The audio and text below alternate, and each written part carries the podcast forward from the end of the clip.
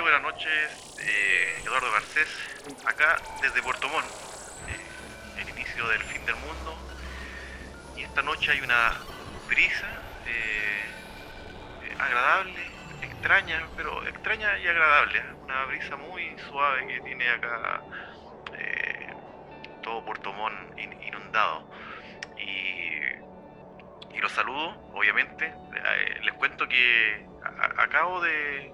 El algoritmo, pues, acabo de ver un, un- pasaje de, esta película de. Si me ayudan, de Will Smith, eh, eh, donde narra la historia de un, un hombre eh, que desde prácticamente la calle con su hijo surge en, este sueño americano y logra, logra sobreponerse a un montón de dificultades y, llegar a ser alguien, comillas, importante, con, con recursos al menos, en, en el, en el país de, de las oportunidades, como se le llama a Estados Unidos. Eh, hemos estado hablando con, con Carlos Astete igual, él ha tenido una pequeña experiencia familiar con respecto a eso.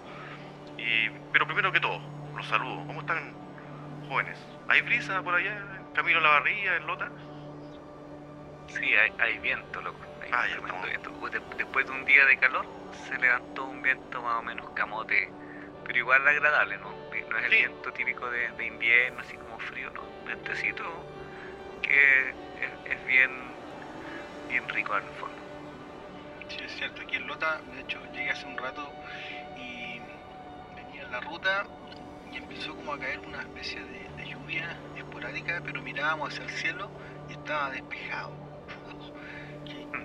qué, extraño, pero estamos con días eh, diferentes. Gustavo, por supuesto, eh, ¿cómo están amigos?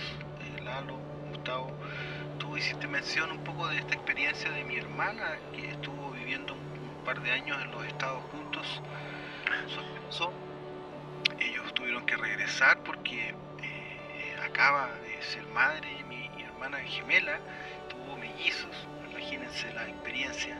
De hecho, hace solo unos, unas horas atrás pude sostener en mis brazos a, Alonso, se llama el- varón, y Amy, muy pequeñitos, una sensación, por supuesto, muy, muy eh, enternecedora. Y bueno, los chicos están viviendo una experiencia que solamente la pueden contar aquellos que, eh, que están forzados ¿no? a- a emprender la paternidad con dos bebés. ¿no? Es prácticamente inimaginable, porque sabemos lo difícil que es estar en estos tiempos, imagínate dos. Eh, y, cuando digo difícil me refiero a los traslados, los, co- los costos asociados, y etcétera, etcétera. Y bueno, solo como para, como para eh, poner en contexto eh, esta experiencia y a propósito del tema que tú planteas, es que una anécdota, solo les quiero, les quiero comentar que nos contaba Ginita que estuvo trabajando allá como profesora en Carolina del Norte. Llega una colega, eh, antes de ellos venirse, en todo este proceso de, de vender lo que habían comprado, que estuvieron dos años, y se hicieron amigos porque obviamente ella venía ah, con su familia, una persona que adulta, ¿no? que ya había tenido una experiencia previa en Estados Unidos, como 15 años anteriores. Eh, entonces en este en esta in- instalación la llenita le pudo vender muchas cosas, regalar otras y conocerse, ¿no? Y fíjate que eh, el, el nivel de, impacto para esta persona, que esta, esta profesora que se instala en, Estados Unidos nuevamente, ahora con, con hijos, creo que dos, eh, su esposo, eh, es brutal. O sea, yo de hecho pude escuchar tal vez un par de audios que, que Gina nos compartía, en donde ella no, no podía concebir, concebir o más bien dimensionar lo que estaba viviendo en el país justamente de las oportunidades que la, la primera experiencia a ella le permitió conocer este sueño americano. Le contaba a Gina que cuando llegó, los colegas pudieron amoblar su casa eh, eh, solamente con, con regalos, con obsequios. Entonces ella comenzó su primera et- eh, etapa en Estados Unidos, piensen con todo. Entonces, y, por supuesto la relación de ingresos eh, era muchísimo mayor que lo que está pasando hoy en día, que el costo de la vida está súper alto, la inflación está golpeando en todas partes eh, y para ella imagínate ahora viviendo en Estados Unidos con familia y dándose cuenta que nadie o muy pocas personas estaban con posibilidades reales de ayudarle. Tuvieron que emprender eh, con un sillón, colchón en el suelo eh, y ella impactada, o sea, al punto de, de estar como enfrentando una, una crisis, una depresión, eh, porque por supuesto la, la, la, imagen que estaba en su retina fue de un momento a otro rota. Por esta realidad que, que nos presenta el, el, la situación que, en la que estamos enfrentando. No, sé cómo lo ven ustedes, qué, qué les parece lo que les comento. Mr. Lalo. Edward. Sí, a, a, mí desde siempre me han llamado la, la atención eh, las contradicciones del, del, modelo estadounidense. La manera como se, se promueve hacia el extranjero, cómo venden esa imagen, pero eh, de qué forma también la, la, realidad es mucho más cruda para la, gran mayoría de sus habitantes. Porque de pronto la, imagen de, del, triunfador ¿no? es en el fondo la, excepción que confirma la regla, pero justamente el, bastión del que se afirman para darle sustento a su, a su relato. O sea, sí se puede, pero a costa de qué? O sea, por, por cada cada triunfador en Estados Unidos hay, no sé, 100 personas que no lograron conseguir ese, ese triunfo. O si lo consiguen es a costa de sacrificar, no sé, a familias que quedan en su, en su eh, país de origen, etc. Y en ese sentido, eh, siempre me, me ha cautivado la narrativa que tiene el, este cineasta Michael Moore, que ha hecho varios documentales. Y el que más recuerdo es eh, Psycho o Psycho, no sé cómo se pronunciará en, el inglés gringo, que es justamente un, una descripción de la, de, del modelo de salud eh, predominante en Estados Unidos y que bueno, es, es, un negocio, o sea, si, si, siquiera nosotros con el modelo chileno de repente estamos como medio disconformes, es, brutal. Y de hecho me acuerdo que Michael Moore eh, toma a algunas personas que en su momento fueron catalogadas como de héroes por, por ser rescatistas de, en, la tragedia del, del 11 de septiembre y que por diversas circunstancias, obviamente no las voy a detallar, no, no pueden acceder a, a prestaciones, a medicamentos, eh, a, beneficios que en, la mayoría de los países son gratuitos y ellos allá en Estados Unidos no, siendo que eh, en, su mayoría los problemas de salud que atraviesan es precisamente por el sacrificio que hicieron en esa oportunidad. Y recuerdo que Michael Moore termina como metiéndolos en un, bote o en, un yate pequeño, no sé, y los lleva a Cuba, loco y, y en Cuba, eh, así, lo, los reciben y le dan sus medicamentos, no sé, pues, les calculan el precio, pues, se los dan gratuitamente. Y los locos preguntan, ¿cuánto vale este remedio acá? No, ponte tú, no sé, pues, te dan por, por, un dólar, no sé cuántos te dan. Y en Estados Unidos ellos pagan, no sé, pues cientos de, dólares por, un, por una cajita.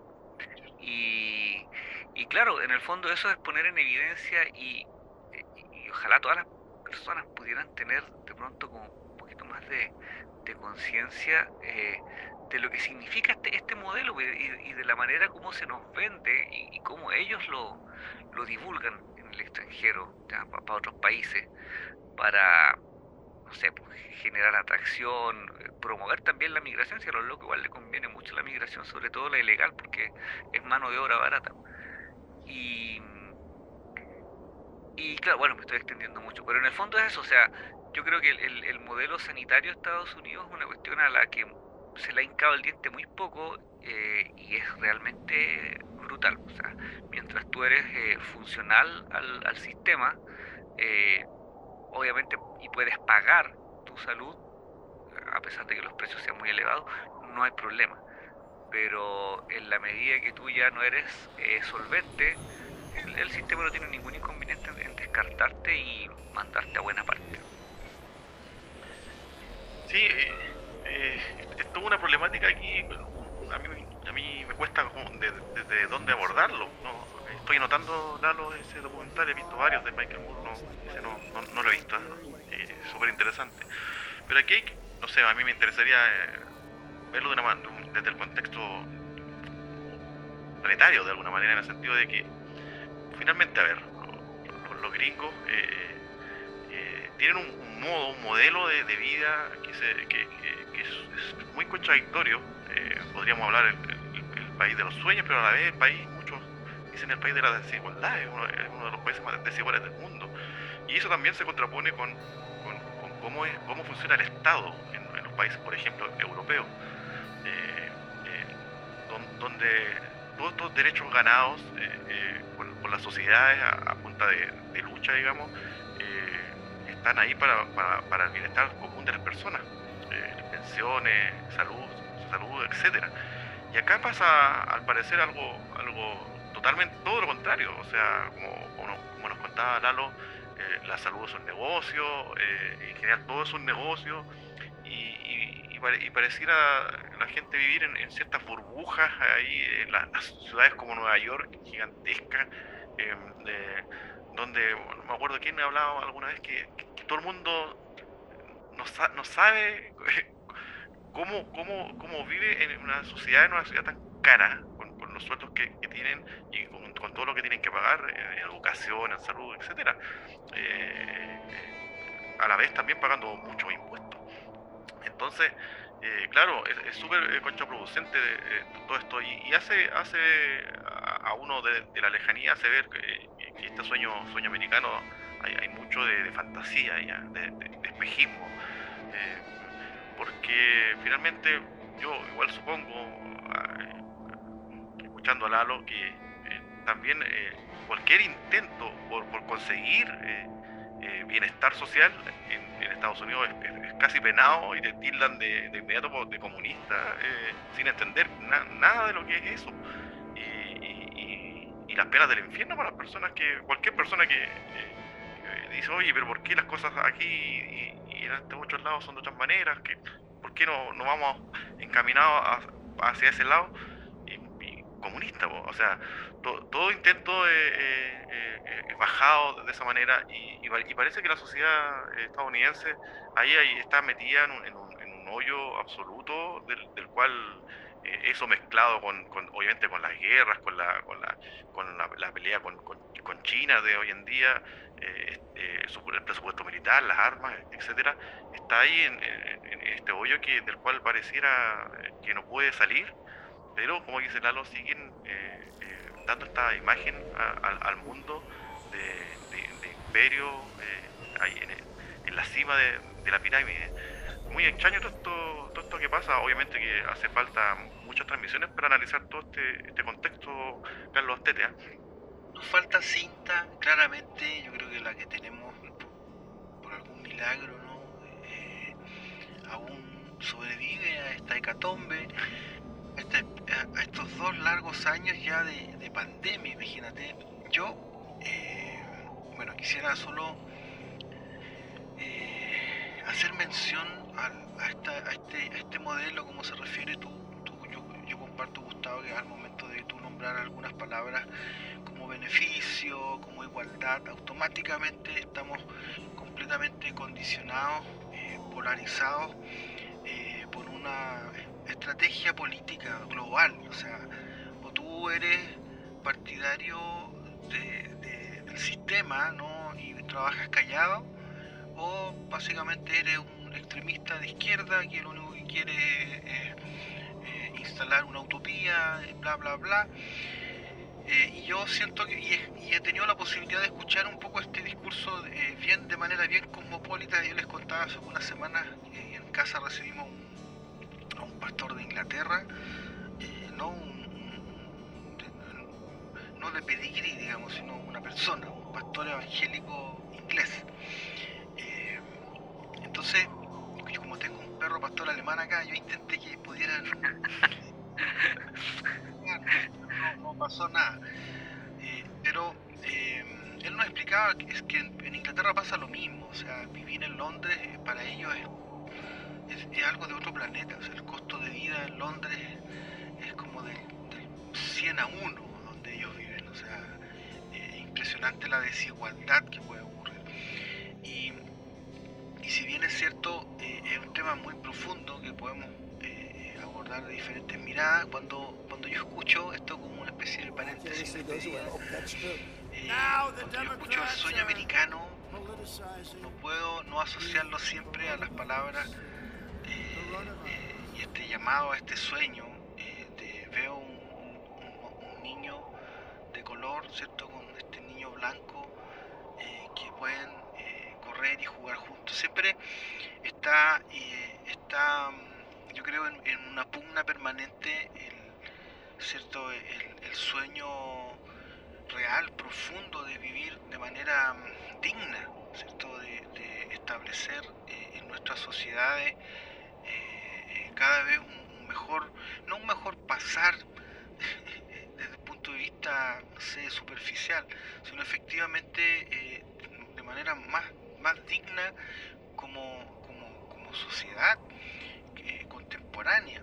Eh, y eso, por supuesto, que va a ir en algún momento, eh, va a ser una flecha directa, ¿cierto?, al bolsillo de alguien, lamentablemente. O sea, Gustavo, tú, el, el Lalo nos presenta este documental.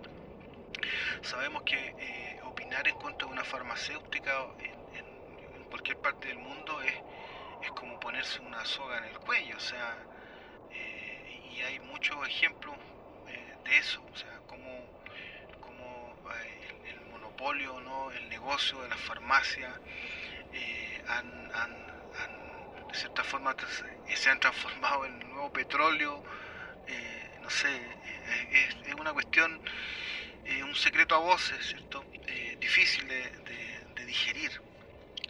Pero dije que iba a cerrar con esas palabras, con esa imagen por supuesto, de un, de un gran eh, defensor de los derechos como es eh, don Francisco, no, Martin Luther King. Con Lalo. ¿Con quién desea sí. terminar usted? no, yo quiero cerrar con, con Michael Moore porque, como te digo, se, se me vino a, a, a, la mente ese documental. Quiero insistir en que lo, lo vean porque, bueno, si bien ya tiene sus años, eh, si me equivoco es como del 2006 o 2007, eh, la, la, experiencia que, relata Carlitos yo creo que viene a, a, confirmar que es una realidad que no, que no ha sufrido muchas modificaciones o que no ha cambiado para, para mejor sino que todo lo contrario, se, se mantiene la, la, premisa de que es mejor tener a la gente enferma y de esa manera asegurar ahí la, el, el, movimiento del mercado, la, la, la circulación del, del dinero, eh, en lugar de trabajar ya sea en, en prevención, en, en, en, evitar que la gente se enferme. Queda, queda absolutamente claro que lo, lo que mueve el, eh, al mercado en el fondo no, no tiene un... Eh, no, no, tiene humanidad, es, es, carente de toda humanidad. Lamentable. Sí, bueno, da, da, da para mucho, ¿eh? pero entre la brisa y las interferencias, eh, yo creo que nos vamos pronto. A mí me pusieron una encrucijada porque no tenía nadie aquí. aquí. Me parece una dos grandes personas. ¿eh? Michael Moore ha demostrado con creces que viene a aportar eh, a la sociedad estadounidense y, y Don Martin Luther King, ni hablar luchador incansable. Se me ocurre solamente, no sé, a, a alguno de estos tipos eh, que, que, han ido contra la corriente en, en este país eh, para pedir y, y, poner, poner ahí en el tapete cosas que me desprohibía de las que hablamos. Me acuerdo, no sé, me acordé por decir, Charles Chaplin, puede ser, era estadounidense ¿no? o, o, o no, creo que sí. nació en, no lo recuerdo. Pero bueno, creo que es de origen judío. Sí, creo que sí, pero creo que nació allá. Y bueno, un, un, un luchador ahí también expuso momentos eh, muy críticos de la, de la sociedad estadounidense y fue eh, duramente reprimido eh, en la cacería de brujas, etcétera. Ahí, me acordé, me acordé. Eh, a, él, a él- a él lo, lo pongo en el, en el tapete eh, con esta brisa de fondo eh, que nos limpia los sueños y, y las realidades. Hasta pronto, amigo Lalo. Hasta la próxima. Chao. Y